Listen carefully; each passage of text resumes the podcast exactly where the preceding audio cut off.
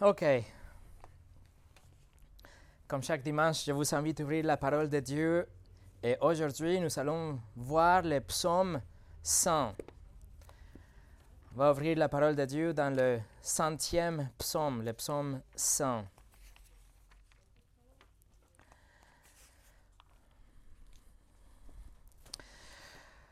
Comme vous le savez, hier dans cette pièce, nous avons accueilli 22 adultes, des croyantes et des non-croyantes, pour partager avec eux l'histoire de la fête de Thanksgiving, cette euh, euh, fête plutôt américaine.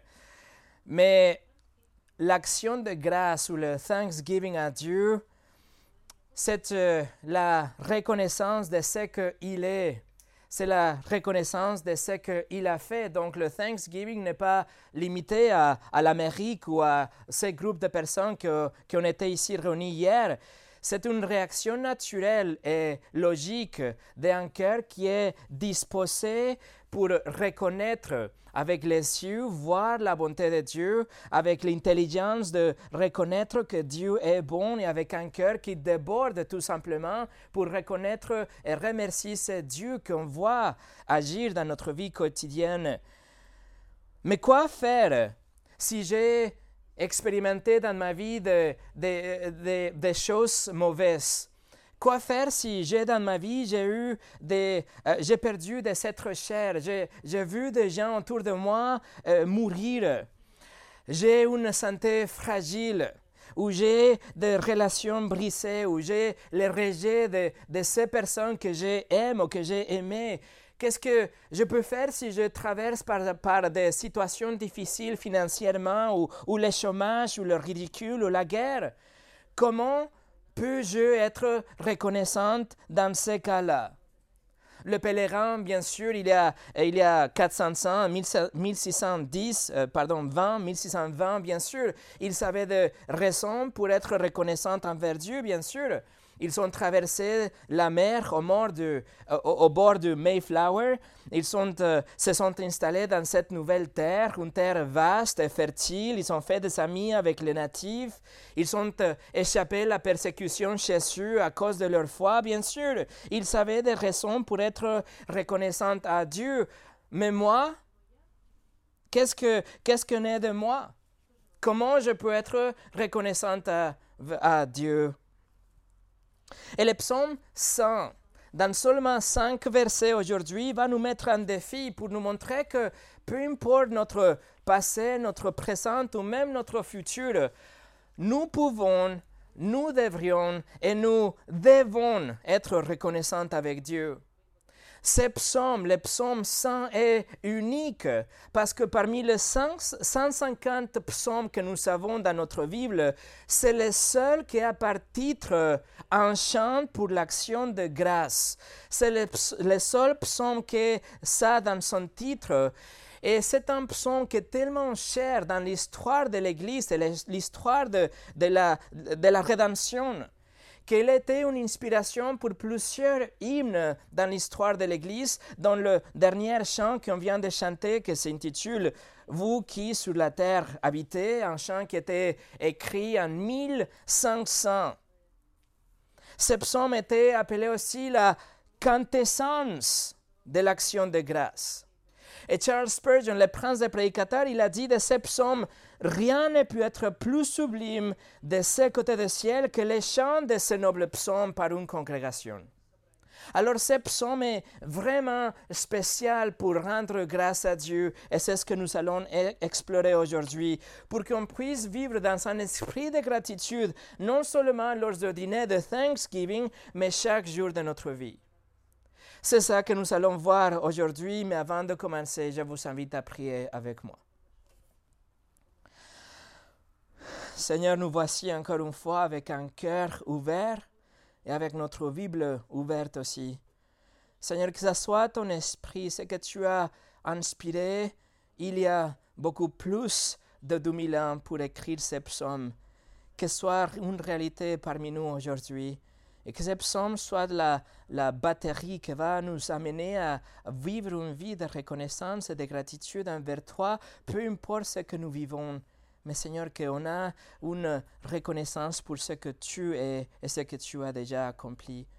Seigneur, nous remettons entre tes mains cette étude de ta parole. Bénis la prédication de ta parole et chaque personne qui est ici aujourd'hui. Au nom de Jésus. Amen. le titre de ce message est tout simplement L'action de grâce. On va lire ensemble le psaume 100, les cinq versets de ce psaume. C'est marqué Psaume d'action de grâce. Poussez vers l'Éternel des cris de joie, vous tous, habitants de la terre. Servez l'Éternel avec joie. Venez avec allégresse en sa présence. Sachez que l'Éternel est Dieu. C'est lui qui nous a fait et nous lui appartenons. Nous sommes son peuple et le troupeau de son pâturage. Entrez dans ses portes avec des louanges, dans ses parvis avec des cantiques. Célébrez-le, bénissez son nom, car l'Éternel est bon, et sa bonté dure toujours, et sa fidélité de génération en génération. Voilà la parole de Dieu. Et ce psaume peut être divisé dans deux stanzas, ou deux unités poétiques. La première va de verset 1 jusqu'au 3 et la deuxième de versets 4 et 5.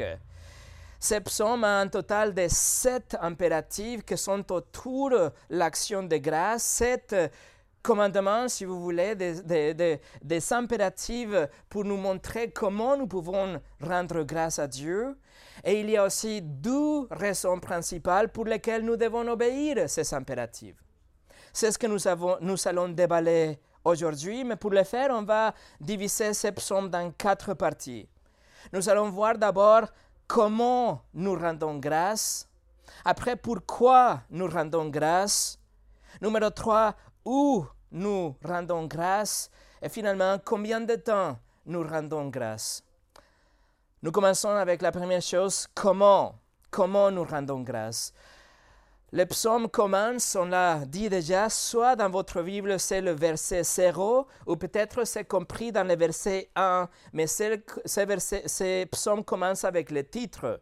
C'est marqué psaume d'action de grâce, ou peut-être dans votre version psaume de louange.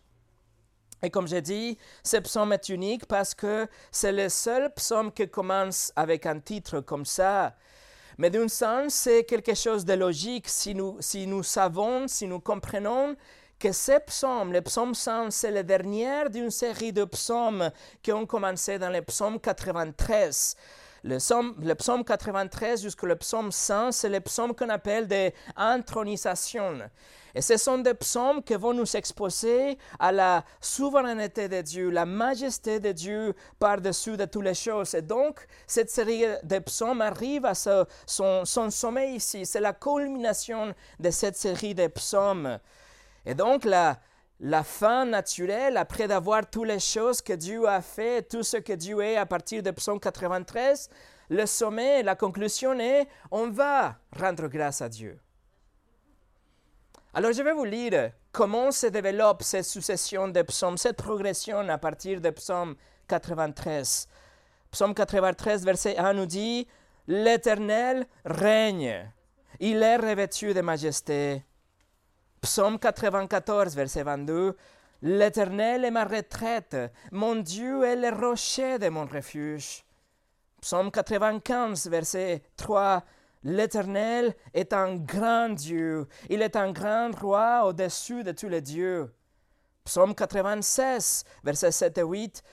Famille des peuples, rendez à l'Éternel, rendez à l'Éternel gloire et honneur, rendez à l'Éternel gloire pour son nom. Psaume 98, versets 8 et 9 que les fleuves battent de mains, que toutes les montagnes poussent de cris de joie devant l'Éternel, car il vient pour juger la terre, il jugera le monde avec justice et le peuple avec équité. Psaume 99. L'Éternel règne, le peuple tremble, il est assis sous les chérubins, la terre chancelle. Et ensuite on arrive au psaume 100, commence bien intitulé par psaume d'action de grâce. Le mot en hébreu derrière action de grâce, c'est littéralement ça, c'est action de grâce. C'est pas tout à fait la louange, mais c'est l'action de grâce, la gratitude, la reconnaissance, traduit proprement dans la Bible de Darby ou la traduction de Martin, c'est les psaumes pour l'action de grâce. Et tout de suite après, l'auteur commence avec les impératifs. Il va nous, nous donner tout de suite trois commandements, trois impératifs sur comment nous devons rendre grâce. Et la toute première se trouve dans le verset 1. Il écrit Poussez vers l'Éternel des cris de joie, vous tous habitants de la terre. Le psalmiste nous appelle à pousser des cris de joie, c'est-à-dire élever la voix pour exalter l'Éternel, Ceci, c'est une action volontaire de tous ceux qui connaissent Dieu pour exprimer d'une façon sincère et publique notre culte et notre gratitude envers Dieu. C'est ce que le mot veut dire vraiment. Le psalmiste ne nous encourage pas, plutôt le psalmiste nous commande à exprimer d'une façon audible et joyeuse votre reconnaissance envers Dieu.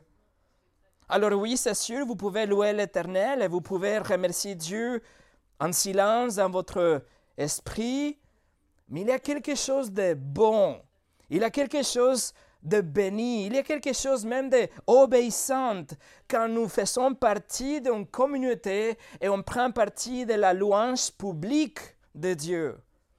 C'est la participation physique avec votre corps, avec votre voix. Mais de quel Dieu parlons-nous? Le psaume 100 le dit clairement. Le psaume 100 nous dit que nous parlons de seul vrai Dieu, que nous parlons de Dieu de la Bible. Il écrit l'Éternel, c'est le nom divin de Dieu. Yahweh, c'est le Créateur et le souverain de toute la création, le Père de notre Seigneur Jésus-Christ. Le psalmiste le précise. Il y a pas de question pour qu'il n'y ait aucun doute sur ce qui est digne de votre adoration.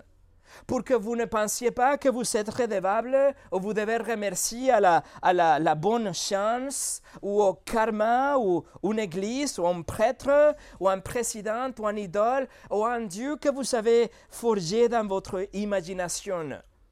Le psalmiste est clair. Il dit remerciez Yahweh l'Éternel, ou si vous lisez en anglais, Lord en majuscule.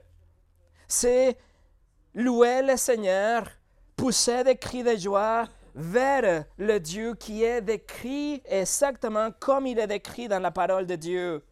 Tout ce qui est de plus de ça, ou tout ce que vous imaginez moins de ça, ce n'est pas le vrai Dieu, mais c'est un Dieu que vous savez plutôt façonner dans votre intelligence, avec lequel vous êtes confortable, mais ce n'est pas le vrai Dieu. Alors remarquez que l'appel à la adoration dans le verset 1 va au-delà des croyantes. Cet appel à adorer le Seigneur s'étend à toute la terre, il écrit, c'est l'appel qui s'adresse à tous les hommes là où ils se trouvent, par tout le monde. Cet appel à la louange de Dieu s'adresse à chacun des 8 milliards de personnes qui habitent sur la planète aujourd'hui. Parce que même si la plupart d'entre eux sont complètement indifférents à Dieu, ou ils sont froids dans leur allégeance au Dieu, la valeur de Dieu ne change pas. Il est quand même toujours digne et infiniment digne de notre louange d'être exalté. Donc euh, l'appel c'est pour toute la terre à célébrer et remercier le vrai Dieu. Et vous voyez, mes amis, le Thanksgiving est bien plus qu'un simple repas de famille à Noël, mais c'est un événement cosmique. C'est un événement universel et, et quotidien. Remercier le Seigneur, le Dieu de la Bible. On doit comprendre que avant le temps que, que le temps commence, Dieu était déjà digne d'être loué. Avant qu'il a créé le ciel et les anges et la terre, Dieu était déjà digne d'être loué. Lors de déluge, quand il a décidé d'effacer l'humanité, sauf huit personnes qui étaient à l'intérieur de cette arche, Dieu était digne d'être loué. Et quand Israël est parti en exil, et la ville de Jérusalem et le temple ont été détruits jusqu'au sol, Dieu était digne d'être loué. Et aujourd'hui, au milieu de vos circonstances, et demain, à travers la guerre et la maladie et la déception, Dieu sera toujours digne d'être loué. Ainsi, l'appel à la louange s'adresse à toute la création, à toute la planète, parce que que cela plaise ou non à certains, qu'ils soient d'accord ou pas, Dieu est et sera toujours digne d'être loué. Mais il y a une deuxième façon de rendre grâce à Dieu qu'on le voit dans la première partie de verset 2. Le psalmiste écrit Servez l'Éternel avec joie. Servir ici, ça veut dire suivre, suivez, obéissez. Ça veut dire faites confiance ou soyez engagés ou honorez Dieu. Nous servons Dieu lorsque nous venons à lui dans la louange ici. C'est le même mot que c'est utilisé dans le douzième des dix commandements qui nous dit Tu ne le serviras point en parlant des idoles. Alors notre service n'est pas aux idoles, notre service est à Yahweh, le vrai Dieu de la Bible. Le psalmiste ici répète le nom divin de Dieu vraiment pour l'accentuer, pour que ça soit clair. Car si vous connaissez ce Dieu, le Dieu de la Bible, alors c'est naturel, vous allez le servir avec joie. Vous allez savoir que ses voix et ses lois ne sont pas lourdes. Vous allez savoir que sa volonté est bonne, sa providence est parfaite, sa majesté est évidente, sa patience est sans fin, son amour atteint le ciel et son pardon atteint la profondeur de l'océan et sa fidélité est infinie. Alors bien sûr, si je connais ce Dieu, je vais le servir avec joie. Bien sûr, je le ferai. Comme ça, vous allez venir ici le dimanche avec joie, pas contre cœur.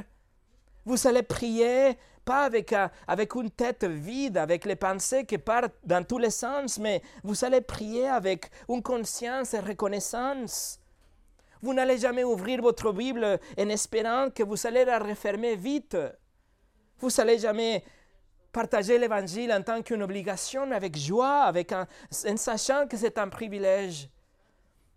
Vous n'allez jamais voir la communion fraternelle ici comme à la nuit, quelque chose que ça vous pèse, que c'est un fardeau, mais comme, comme la joie aussi.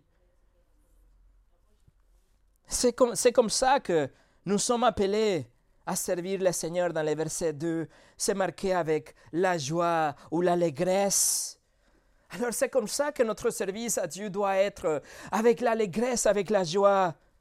Mais s'il y a une différence entre votre louange d'aujourd'hui, votre service à Dieu aujourd'hui, et ce que ces psaumes vous appellent, s'il y a une différence, ça veut dire qu'il y a là le marche pour votre repentance.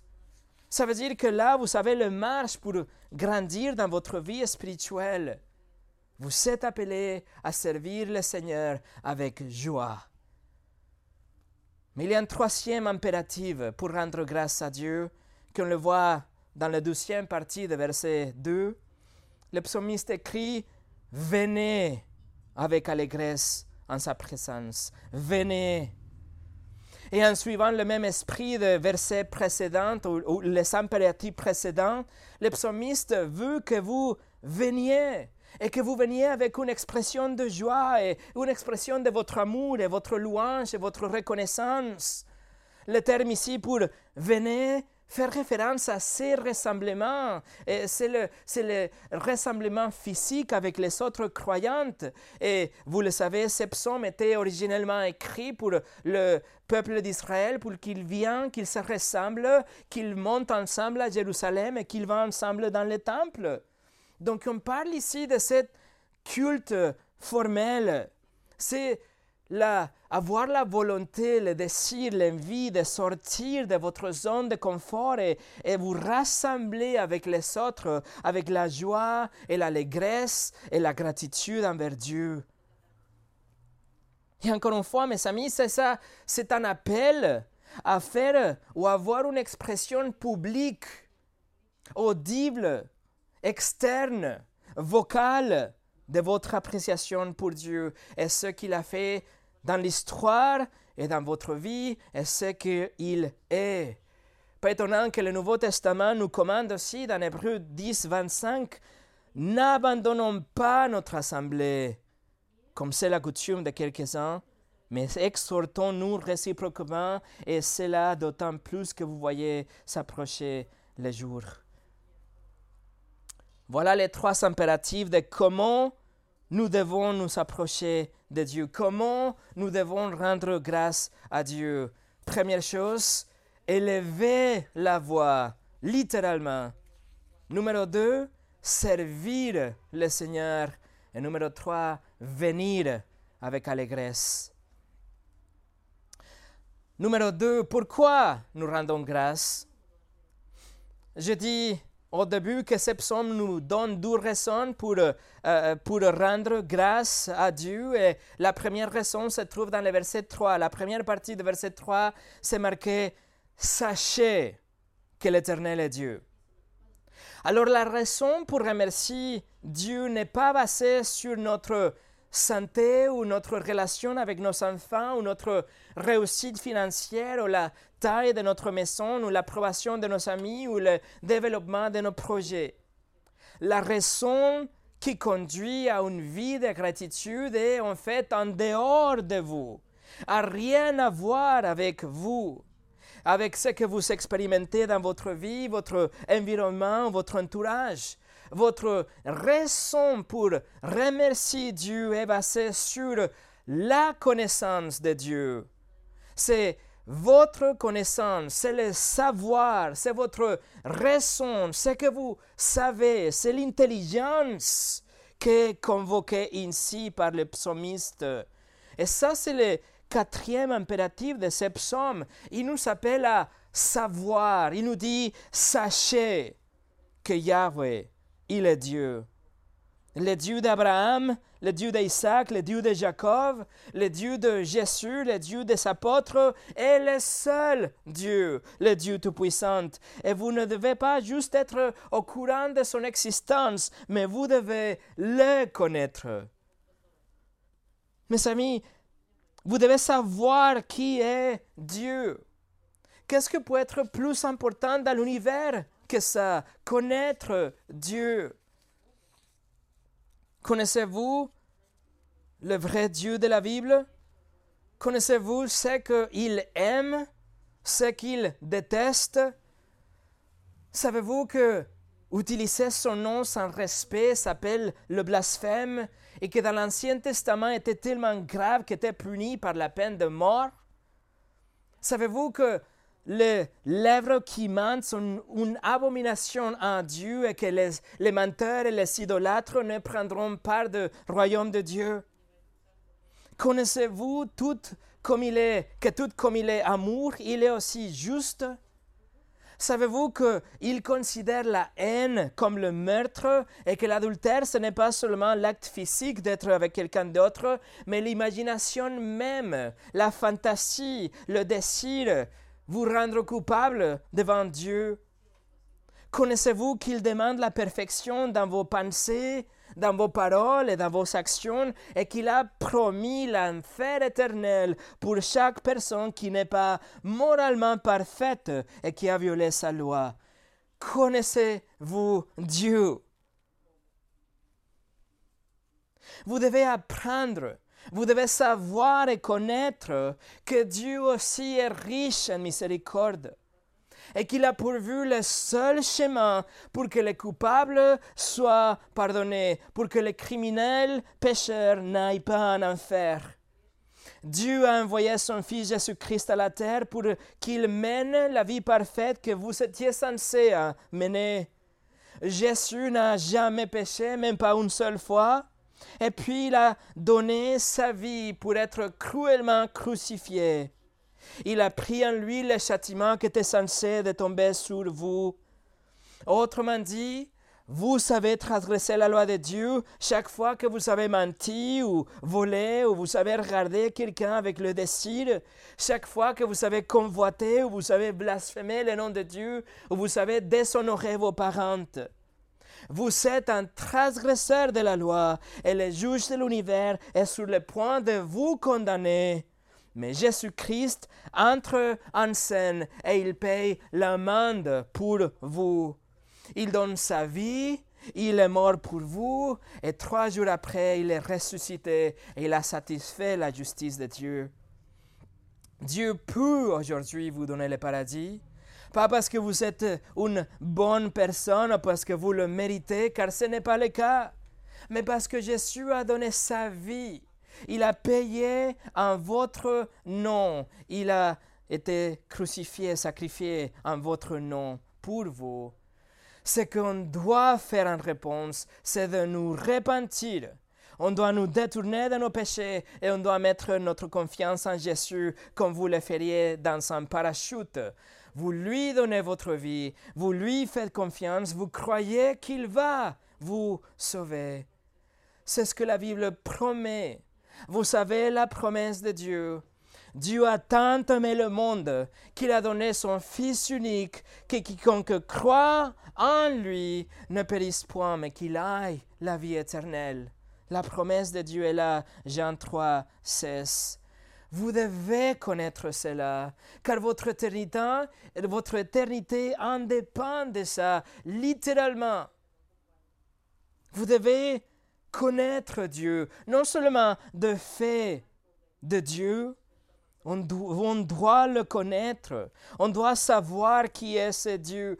Et en fait, dans le verset 3, le mot en hébreu derrière savoir ou, ou sachez est l'hébreu yada, que c'est utilisé dans une relation intime entre le mari et sa femme. On doit connaître Dieu d'une façon intime.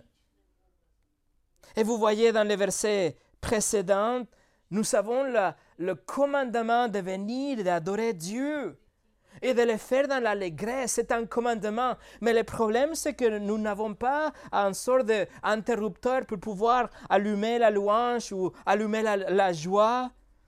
On ne peut pas faire ça. Mais ce que nous pouvons faire, c'est grandir dans notre connaissance de Dieu. Et si on le connaît, et si on connaît plus de Dieu, vous allez vouloir volontairement venir et pousser des cris de joie et le servir dans l'adoration et la gratitude parce que vous connaissez Dieu, pas de Dieu, mais vous connaissez Dieu. Alors c'est dont nous avons besoin pour vivre une vie de reconnaissance. Ce n'est pas un changement de circonstances, c'est un changement de pensée, un changement de notre intelligence. Le secret, ce n'est pas d'avoir dans votre vie des choses agréables, mais le secret, c'est de remplir votre intelligence avec la connaissance de Dieu. Et ça va vous donner une vie de reconnaissance. Et la seule façon, le seul moyen pour connaître Dieu d'une façon personnelle, c'est à travers la personne de Jésus-Christ et le Saint-Esprit qu'on reçoit lors de notre repentance et notre foi en Jésus-Christ. Alors je vous exhorte et je vous supplie aujourd'hui, si vous ne connaissez pas Dieu, si vous connaissez que des dieux, mais si vous ne connaissez pas Dieu, répentez-vous et croyez en, dans le Seigneur Jésus-Christ. Croire en Dieu ne suffit pas. Les musulmans croient en Dieu, les témoins de Jéhovah croient en Dieu, les mormons croient en Dieu, et même les démons croient en Dieu, et ils tremblent, la Bible nous le dit. Ce dont nous avons besoin, c'est de connaître le Fils de Dieu, le Sauveur, le Seigneur Jésus-Christ, le seul qui est mort pour vous. Jean 3, 36 nous le dit.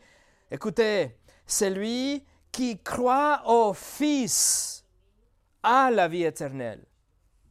Celui qui n'y croit pas au Fils ne verra point la vie, mais la colère de Dieu demeure sur lui. Vous voyez, tout dépend de votre connaissance du Fils, le Seigneur Jésus-Christ.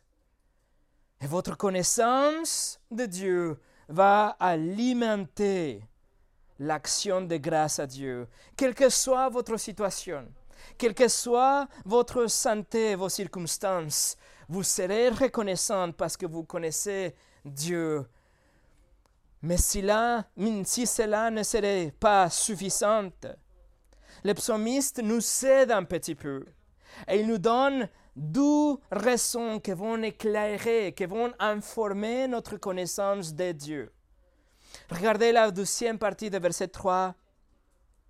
Il écrit, il écrit, c'est lui qui nous a fait et, non lui, et, nous lui, lui, lui appartenons. C'est lui qui nous a fait et nous lui appartenons. Alors, pièce A. Voici la première preuve. C'est Dieu qui nous a fait.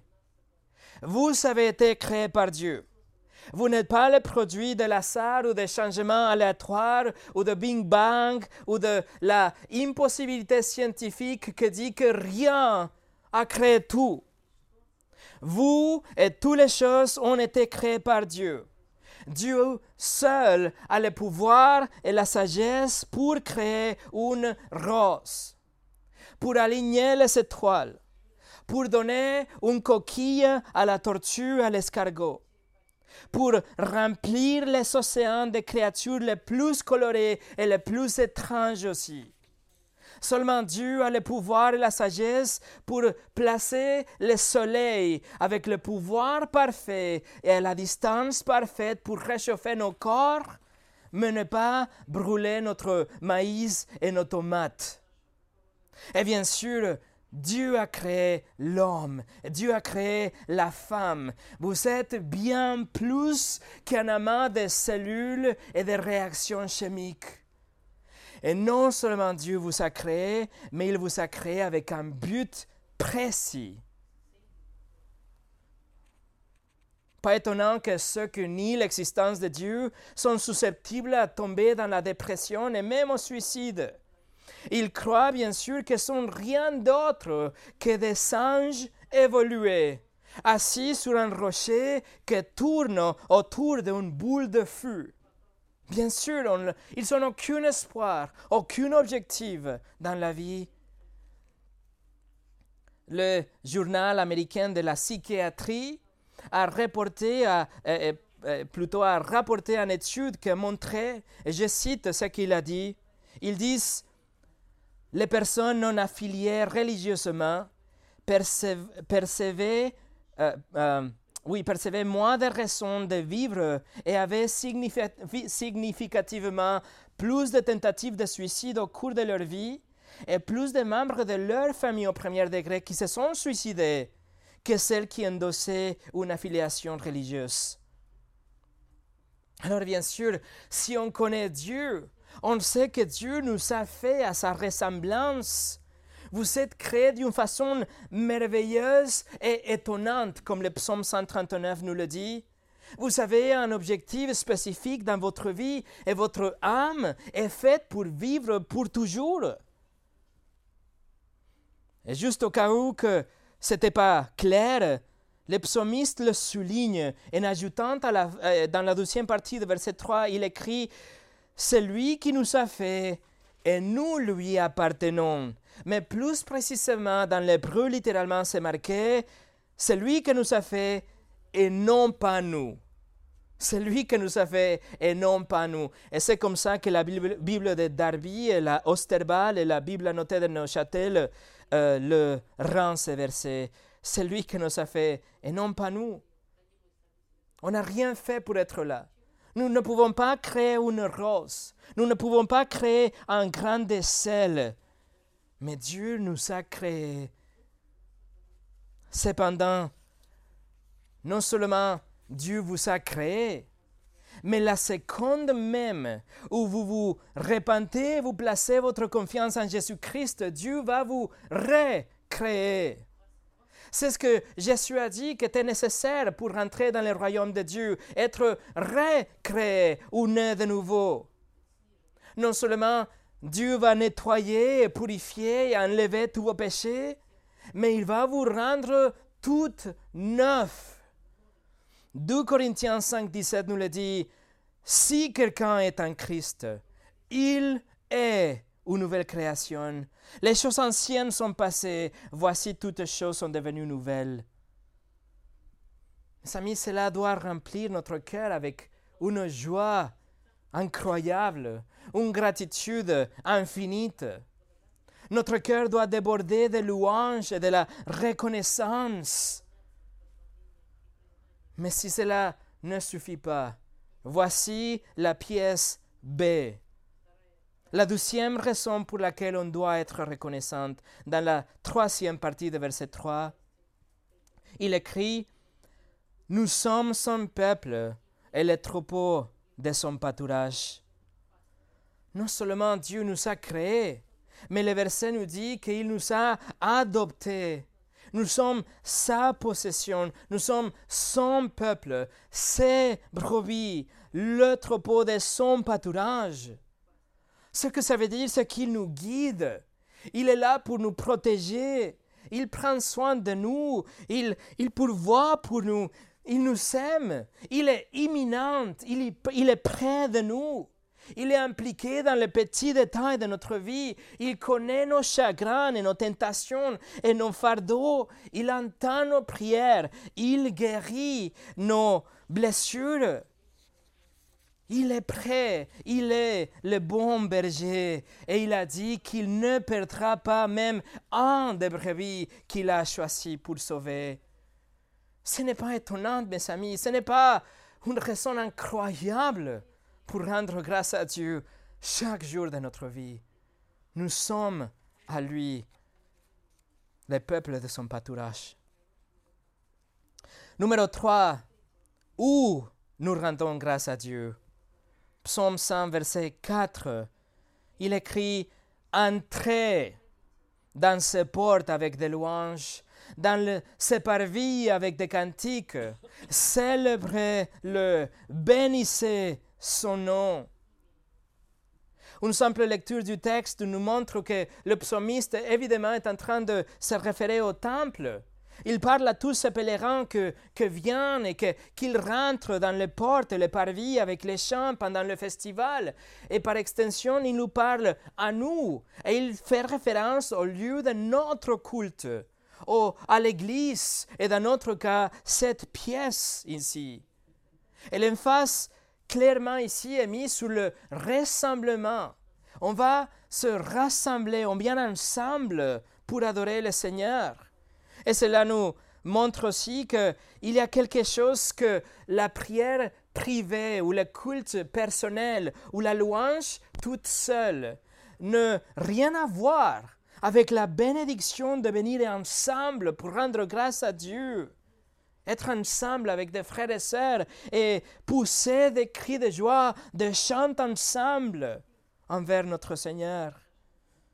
Le verset 4 nous donne trois impératifs encore une fois. Il nous dit entrez, célébrez et bénissez. Veuillez prêter votre attention que c'est plus que l'action physique ici, mais c'est plutôt une progression vers la intimité avec Dieu. On commence dans les portes, on continue dans les parvis et on arrive jusqu'à son nom. Lorsque vous approchez Dieu dans votre prière dans une réunion publique, bien sûr, vous, rentrez spirituellement, si vous voulez, par les portes avec l'action de grâce. Vous rentrez dans les premiers moments avec l'action de grâce. Et d'ailleurs, dans le verset 4, le mot traduit comme action de grâce c'est le même mot qui était utilisé dans le titre de cette euh, psaume, le mot, brut toda, que ça veut dire ça, rendre grâce. Entrer dans ces portes avec l'action de grâce. Mais après que vous passez les portes avec l'action de grâce, vous arrivez au parvis.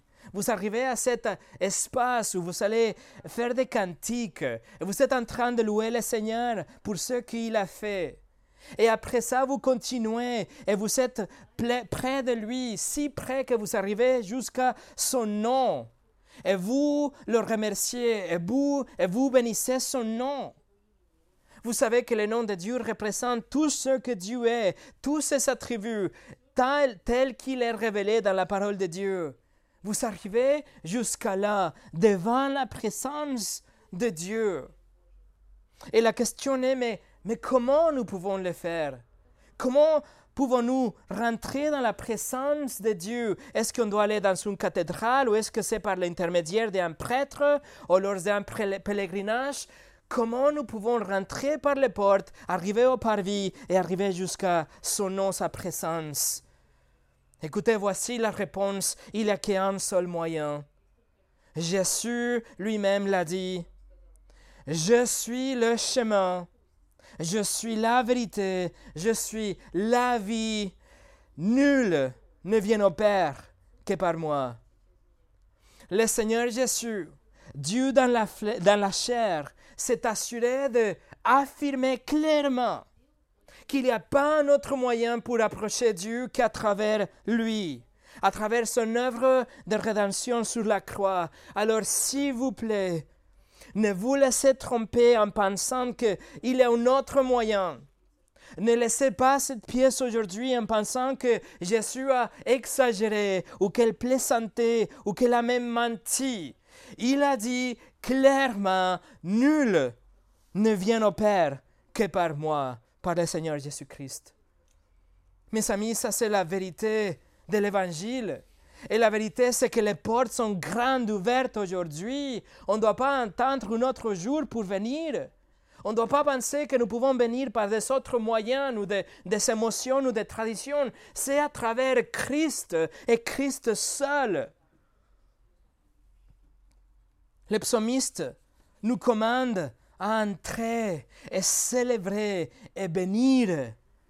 Mais la seule façon de le faire, la seule façon de venir vers la présence de Dieu, c'est à travers le seul médiateur entre Dieu et les hommes, le seul qui a payé la dette qui était sur mon compte, le seul qui a reçu en lui la punition et les châtiments qui étaient censés de tomber sur moi, le seul qui a prouvé qu'il est Dieu car il a ressuscité de la mort.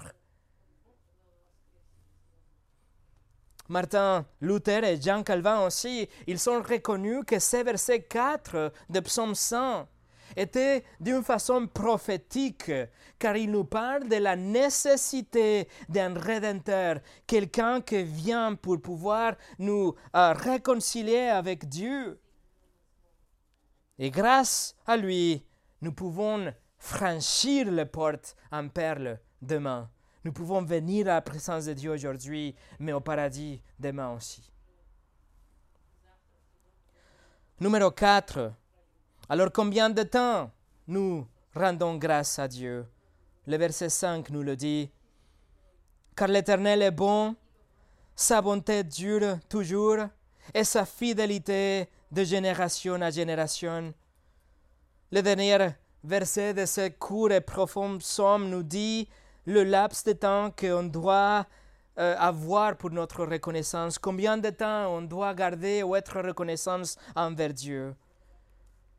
Si sa bonté dure toujours, si sa fidélité va de génération à génération, alors mon action de grâce n'est pas liée au temps, en fait, remarquez ici que dans le verset 3, nous trouvons, pardon, le verset 5, nous trouvons trois attributs de Dieu. Il nous dit l'Éternel est bon, l'Éternel est plein de bonté et l'Éternel est fidèle. Et comme Dieu ne change jamais, il sera toujours bon, plein de bonté et fidèle. Alors la question est combien de temps devons-nous rendre grâce à Dieu? Est-ce que ma vie ou ma, mes circonstances d'aujourd'hui ont une influence envers le temps, envers ma reconnaissance envers Dieu? Absolument pas. Nous allons rendre grâce à Dieu car il est bon, il est plein de bonté et il est fidèle. Et cela ne changera jamais. La première chose qu'on trouve ici, c'est bon. Il est bon dans le verset 5. Euh, les faux dieux à l'époque qui entouraient le peuple d'Israël n'étaient pas bons. Ils étaient des de, dieux qui étaient en colère contre le peuple tout le temps. Les dieux d'aujourd'hui des autres religions ne sont pas bons non plus. Ils sont capricieux, ils sont égoïstes. Vous ne pouvez pas simplement leur faire confiance parce que du coup, ils peuvent se détourner contre vous. Le Dieu d'aujourd'hui ne vous assure la vie éternelle. Ça dépend de son attitude et son caractère qui est fluctuante selon les jours. Alors nous, ne pouvons pas faire confiance aux idoles et faux dieux d'aujourd'hui. Mais ce n'est pas comme ça le Dieu de la Bible. Le Dieu de la Bible est bon. Il a toujours été bon et il sera toujours bon. Le deuxième caractéristique dans le verset 5 nous dit qu'il est plein de bonté pour toujours. Et c'est vrai, il est plein de bonté pour toujours, mais il est beaucoup plus que ça. Et en fait, l'hébreu derrière plein de bonté, ou miséricorde selon votre traduction, c'est l'hébreu chesed, que ça veut dire l'amour parfait de Dieu. C'est l'amour infini de Dieu. C'est l'amour que seulement Dieu peut donner. C'est l'amour qu'il a choisi de déverser sur tous ceux qui viennent à lui à travers Jésus-Christ. Alors, ni le temps, ni les circonstances ne changeront pas l'amour de Dieu pour vous. L'apôtre Paul l'a affirmé aussi dans Romains 8, 38 et 39. Il écrit j'ai l'assurance que ni la mort, ni la vie, ni les anges, ni les dénominations, ni les choses présentes, ni les choses à venir, ni les puissances, ni la hauteur, ni la profondeur, ni aucune autre créature ne pourra nous séparer de l'amour de Dieu manifesté en Jésus-Christ, notre Seigneur. Ça, c'est l'amour parfait de Dieu, infini de Dieu, que vous appartienne si vous êtes en Christ. Et troisièmement, il nous dit que Dieu est fidèle de génération à génération. C'est-à-dire que la même fidélité que Dieu a montrée à Noé, par exemple, en le sauvant du jugement du déluge à travers de l'arche, c'est la même fidélité qu'il vous promet. Il va vous sauver du jugement à travers l'arche que c'est le Seigneur Jésus-Christ. Dieu est fidèle toujours, même lorsque nous ne sommes pas fidèles. Dieu est fidèle indépendamment de ce que vous ressentez à son égard ou ce que vous traversez aujourd'hui dans votre vie. Dieu était fidèle avec Abraham et Moïse et Josué et Rahab, et David, et Salomon, et Daniel, et Jérémie. Dieu était fidèle avec Joseph et Marie et, Siméon dans le temple, avec Jésus et Pierre et Paul et, et l'apôtre Jean. Dieu sera fidèle avec vous. Et vous savez quoi? Dieu sera fidèle avec vos enfants et avec les enfants de vos enfants, parce que Dieu est fidèle de génération en génération. Alors vous pouvez louer son nom. Vous pouvez être reconnaissante avec Dieu aujourd'hui parce qu'il est bon, il est plein d'amour et il est fidèle pour toujours de génération en génération. Et pour finir, j'ai posé la question au début, comment puis-je être reconnaissant dans ma vie si j'ai une mauvaise santé aujourd'hui, ou j'ai des relations brisées, ou le rejet, ou la persécution, le chômage, le ridicule, la guerre, etc. Comment peux-je être reconnaissante? Comment pouvons-nous être reconnaissants Ce n'est pas la question, mes amis. La question est comment ne pas être reconnaissante? Les pèlerins, ils s'étaient vraiment reconnaissants, c'est sûr, parce que Dieu les avait protégés, Dieu avait prévu pour eux pendant leur voyage à la Nouvelle-Angleterre. Mais vous savez quoi? Même s'ils ne seraient pas arrivés, ils seraient quand même reconnaissants, car ils savaient que Dieu avait sauvé leur âme. Ils connaissaient Dieu personnellement. Ils savaient qu'ils s'étaient pardonnés et ils savaient la vie éternelle en Jésus-Christ. Alors comment pouvaient-ils ne pas être reconnaissants Comment pouvez-vous, ne pas être reconnaissante? Vous savez, ce livre, que c'est la parole inspirée de Dieu qui nous expose comment il est aujourd'hui.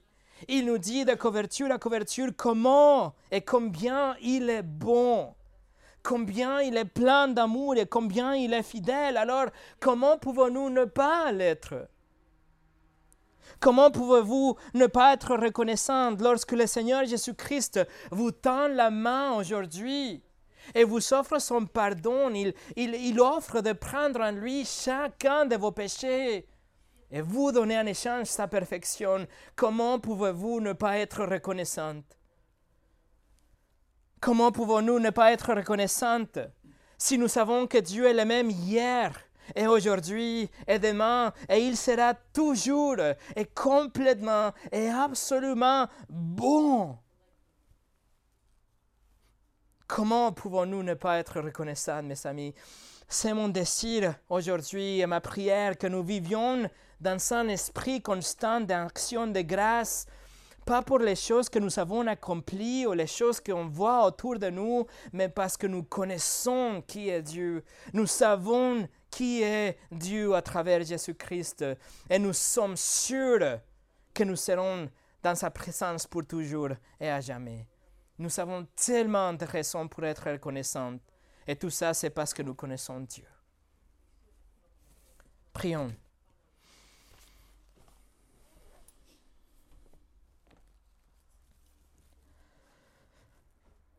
Seigneur, s'il te plaît, protège-nous de tomber dans la tentation de penser que nous n'avons rien pour être reconnaissants ou que notre reconnaissance dépend de ce que nous savons, que nous avons matériellement ou physiquement dans notre vie, ou la santé de notre corps, ou la relation avec les amis, ou le succès dans un domaine de la vie. Non, Seigneur, que rien de ces choses ne vienne éclipser la vraie raison, raison de notre reconnaissance que c'est le pardon de nos péchés, le fait que nous te connaissons à travers Jésus-Christ, que nous savons que tu nous aimes, que tu es bon, que tu es fidèle, que rien ne changera ces choses, que nous pouvons traverser la plus pire des persécutions et quand même tenir ferme et bon en sachant qu'on te connaît et que tu es fidèle de génération en génération. Seigneur, merci pour ta parole et merci pour l'esprit que nous guide. S'il te plaît, garde nos cœurs pour qu'on reste dans cet esprit d'action de grâce et que Thanksgiving ne soit pas que une journée à l'année, mais que ce soit vraiment l'attitude de notre cœur. Et Seigneur, que ces psaumes saints nous rappellent toujours de ta bonté, les mille raisons que nous avons pour être reconnaissants, que ce soit le psaume qu'on lit lors du jour de Thanksgiving, mais aussi chaque jour de notre vie. Au nom de Jésus. Amen.